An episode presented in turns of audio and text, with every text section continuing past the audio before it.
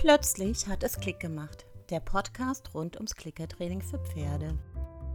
Ich möchte mich erstmal ganz herzlich entschuldigen, dass der Podcast stoppte. Allerdings hatte ich wirklich im Hintergrund so viel zu tun, unter anderem auch für Genosse Zosse. Das war unendlich wichtig, denn ich habe ganz, ganz viel für dich vorbereitet. Unter anderem, falls du mir bereits auf Facebook folgst, wirst du gesehen haben, dass es eine Gruppe gibt, an der du, also an der jeder teilnehmen kann, somit auch du, die für jeden geöffnet ist. Allerdings ist es keine öffentliche, sondern eine private Gruppe, damit nicht jeder sehen kann, wer was postet, denn das möchte ich tatsächlich ausschließen. Wenn du magst, nimm einfach teil. Da brauchst du auch überhaupt keine Erfahrung zu haben. Da sind unterschiedliche Leute dabei. Also momentan sind es noch nicht so viele Mitglieder, aber manche haben wirklich noch nie mit Klickern zu tun gehabt und andere sind da schon relativ firm drin. Das ist einfach eine Gruppe, in der wir uns austauschen, in der ich Videos bringe, in der ich zur Diskussion anrege und ich dich immer wieder darauf hinweise, was ansonsten bei Genosse Zosse so läuft. Des Weiteren bin ich gerade dabei, einen Kurs zu erstellen. Für den suche ich übrigens noch Beta-Tester. Falls du noch nie geklickert hast, könntest du da nämlich gerne teilnehmen als Beta-Tester. Da geht es rein um die Basics des Clicker-Trainings. Ich habe festgestellt, unter anderem durch die Clicker-Challenge, dass ganz, ganz viele Menschen anfangen zu klickern, aber aufhören, weil es nicht weitergeht. Und das hat einen Grund. Es hat einen Grund, warum es nicht weitergeht, weil die Basics nicht sitzen. Es gibt Basics, die sind so wichtig, wirklich total wichtig, damit man überhaupt weitermachen kann mit dem Clicker-Training. Das ist jetzt für Leute, die die entweder mal probiert haben zu klickern und es lief nicht, also sie kamen nicht weiter. Falls du dazugehörst, kannst du dich gerne melden. Der Beta-Kurs ist nämlich wesentlich günstiger als später der Kurs, den ich dann komplett erstellt habe. Warum ich nochmal einen Beta-Test mache? Ich habe zwar mit vielen, vielen Kunden festgestellt, woran es hakt, habe in der Clicker-Challenge nochmal festgestellt, woran es hakt. Dennoch ist es mir lieber,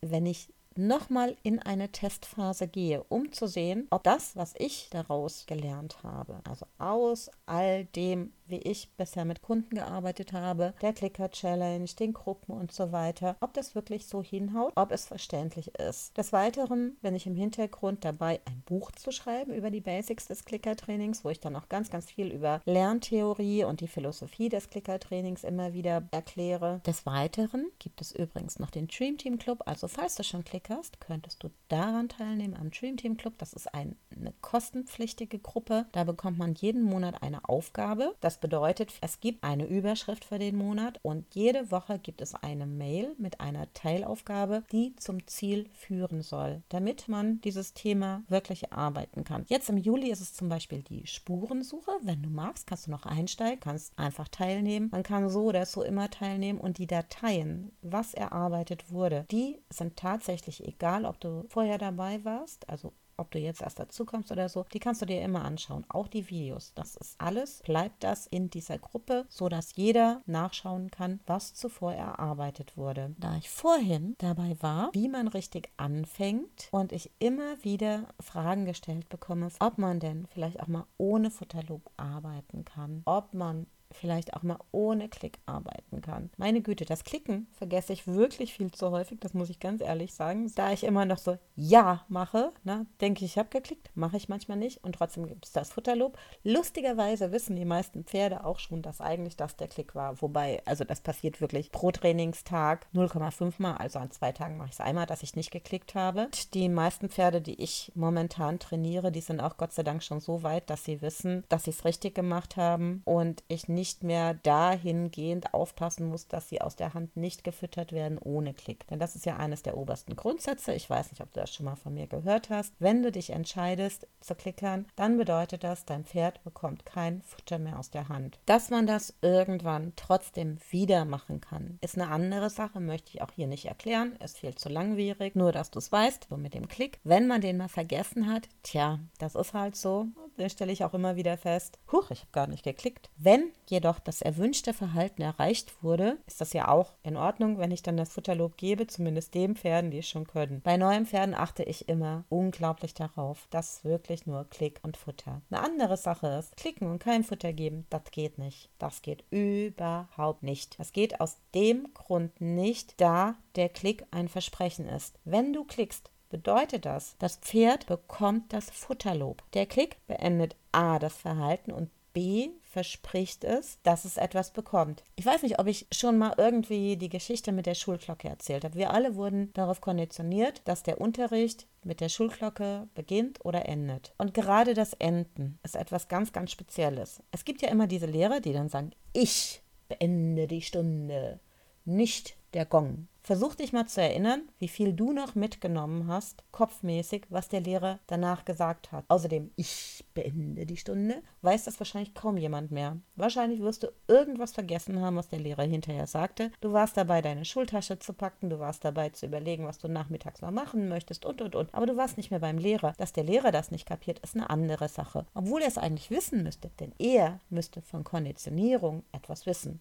Du nicht, solange du nicht klickerst. Aber wenn du klickerst, dann weißt du etwas über Konditionierung. Deswegen, der Klick bedeutet, du bekommst etwas dafür. Das solltest du dir unbedingt merken. Das ist ganz, ganz wichtig. Dass du nicht jedes Verhalten klickst, ist eine andere Sache. Wenn du der Meinung bist, mein Pferd muss auch einfach so anhalten können, ohne dass ich klicke und ohne dass es ein Leckerli gibt, gebe ich dir insofern recht, dass es manchmal genau diese Situationen gibt. Wenn du mit deinem Pferd spazieren gehst und da ist eine Straße, über die du gehst, weiß dein Pferd, fährt eigentlich, es muss bei der Straße anhalten. Es geht erst rüber, wenn du abgesichert hast, ob man rübergehen kann. Da hält dein Pferd an. Dafür muss es nicht unbedingt geklickt werden. Ich plädiere aber dafür, dass man anfangs, wenn man das macht, nämlich als Training, es ist nämlich so, es gibt die Trainingssituation und es gibt die Nicht-Trainingssituation. Ja? Wenn du mit deinem Pferd anfangs trainierst, an der Straße hat man anzuhalten, dann gibt es einen Klick und ein Leckerli. Irgendwann weiß dein Pferd auch, ich habe an der Straße anzuhalten. Es erwartet gar nicht mehr unbedingt den Klick und das Leckerli. Leckerli. Denn dein Pferd arbeitet mit dir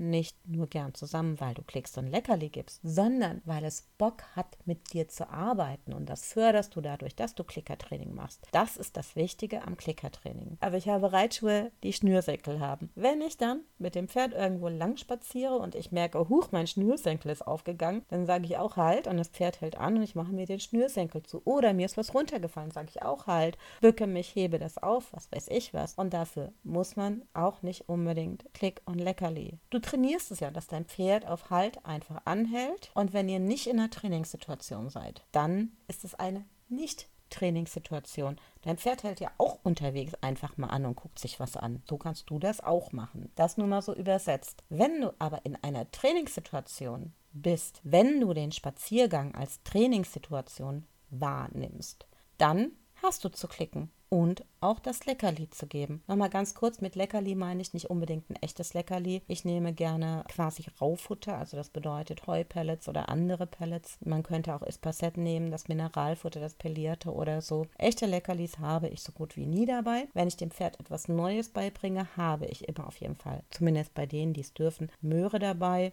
Ich habe auch mal Hagebutten dabei. Ist natürlich ganz toll, wenn es frische Hagebutten gibt, weil das mögen die Pferde noch lieber als die getrockneten Hagebutten. Aber echte Leckerlis, diese Riesenbrocken, nein, das gibt's nicht. Das wäre auch tatsächlich bei den meisten Pferden, ich denke mal, zu viel an Zucker, was da reingeht, was ja nicht so ganz gesund ist für den Körper. Und in dem normalen Raufutter oder einer kleingeschnittenen Möhre oder so ist da viel weniger an Zucker drin. Wir wollen ja keine Stoffwechselerkrankung hervorrufen, sondern wir wollen trainieren. Deswegen Leckerli bedeutet bei mir nicht Leckerli, sondern das ist das Futterlob. Aber ich nenne es trotzdem Leckerli. Ich hoffe, das wird mir nachgesehen. Ein anderes Crossover wäre, wenn du anfängst, mit negativer Verstärkung zu arbeiten. Und da werde ich echt richtig, richtig knatschig. Dass man das am Anfang macht, wenn man anfängt zu klickern und vorher mit negativer Verstärkung gearbeitet hat, dann ist es klar, dass man immer wieder in diese Situation verfällt, dass man negativ verstärkt.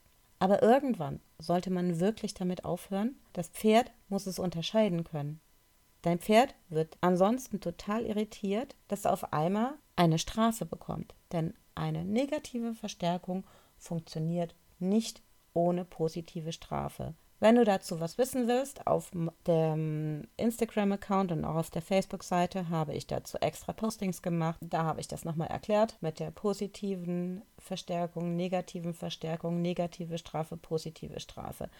Deswegen, denk bitte daran, du kannst nicht negativ verstärken, ohne nicht auch zu strafen. Deswegen, wenn du dich dafür entscheidest, ich möchte mein Pferd positiv verstärkt arbeiten, musst du mit der negativen Verstärkung aufhören. Und das funktioniert. Es funktioniert wirklich. Der kannst du dir auch gerne auf meiner Facebook-Seite oder auf dem Instagram-Account kannst du dir ein Reel von mir angucken. Da gehe ich mit dem Pferd rückwärts, ohne Druck. Das war das Monatsthema im Juni übrigens im Dream Team Club rückwärts ohne Druck. Mich hatte das so unglaublich beschäftigt, dass es Trainer gibt, die sagen, es geht nicht ohne negative Verstärkung. Ja, auch wir, die erfahrenen Leute, rutschen manchmal in die negative Verstärkung. Das kommt vor, ist aber super, hyper selten.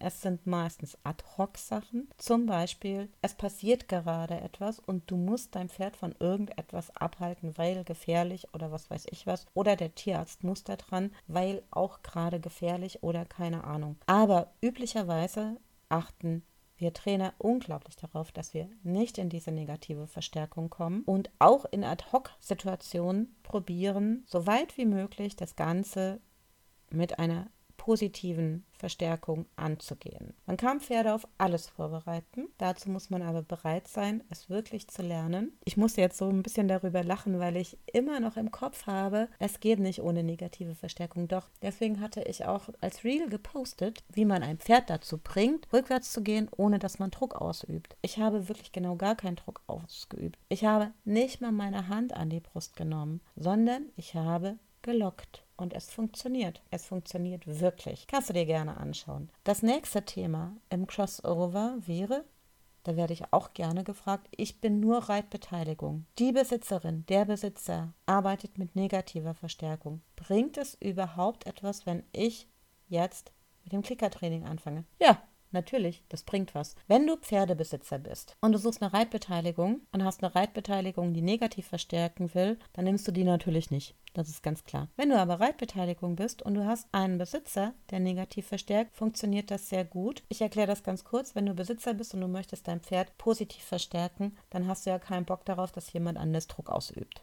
Deswegen funktioniert es mit einer Reitbeteiligung, die mit Druck arbeitet, nicht. Umgekehrt funktioniert es sehr wohl, wenn der Besitzer sagt, klar, du kannst damit klickern. Ich habe ja auch manche Pferde, die ich trainiere, unter anderem für Videozwecke, die vom Besitzer weiterhin mit negativer Verstärkung gearbeitet werden und bei mir nur mit positiver Verstärkung. Die Pferde können das wirklich gut unterscheiden, denn die können ja auch Menschen unterscheiden. Das bedeutet, wenn du Reitbeteiligung bist und du hast mit dem Besitzer ausgemacht, du machst das mit positiver Verstärkung. Dann wirst du natürlich am Anfang ziemlich viel zu tun haben, da es sein kann, dass es länger dauert, bis das Pferd wirklich höflich ist, weil vom Besitzer bekommt es ja irgendwann einfach was aus der Hand und von dir nur noch auf den Klick. Und am Anfang ist das Pferd so ein bisschen, ich sag mal, hm, konfus, um es mal so auszudrücken, aber später funktioniert das. Kannst du mir glauben? Wie gesagt, ich habe ja auch Pferde, die ich zu Videozwecken aufnehme, mit denen ich arbeite für Videozwecke. Die Besitzer arbeiten mit Druck und ich arbeite ohne Druck. Und es funktioniert. Das war es eigentlich zum Thema Crossover.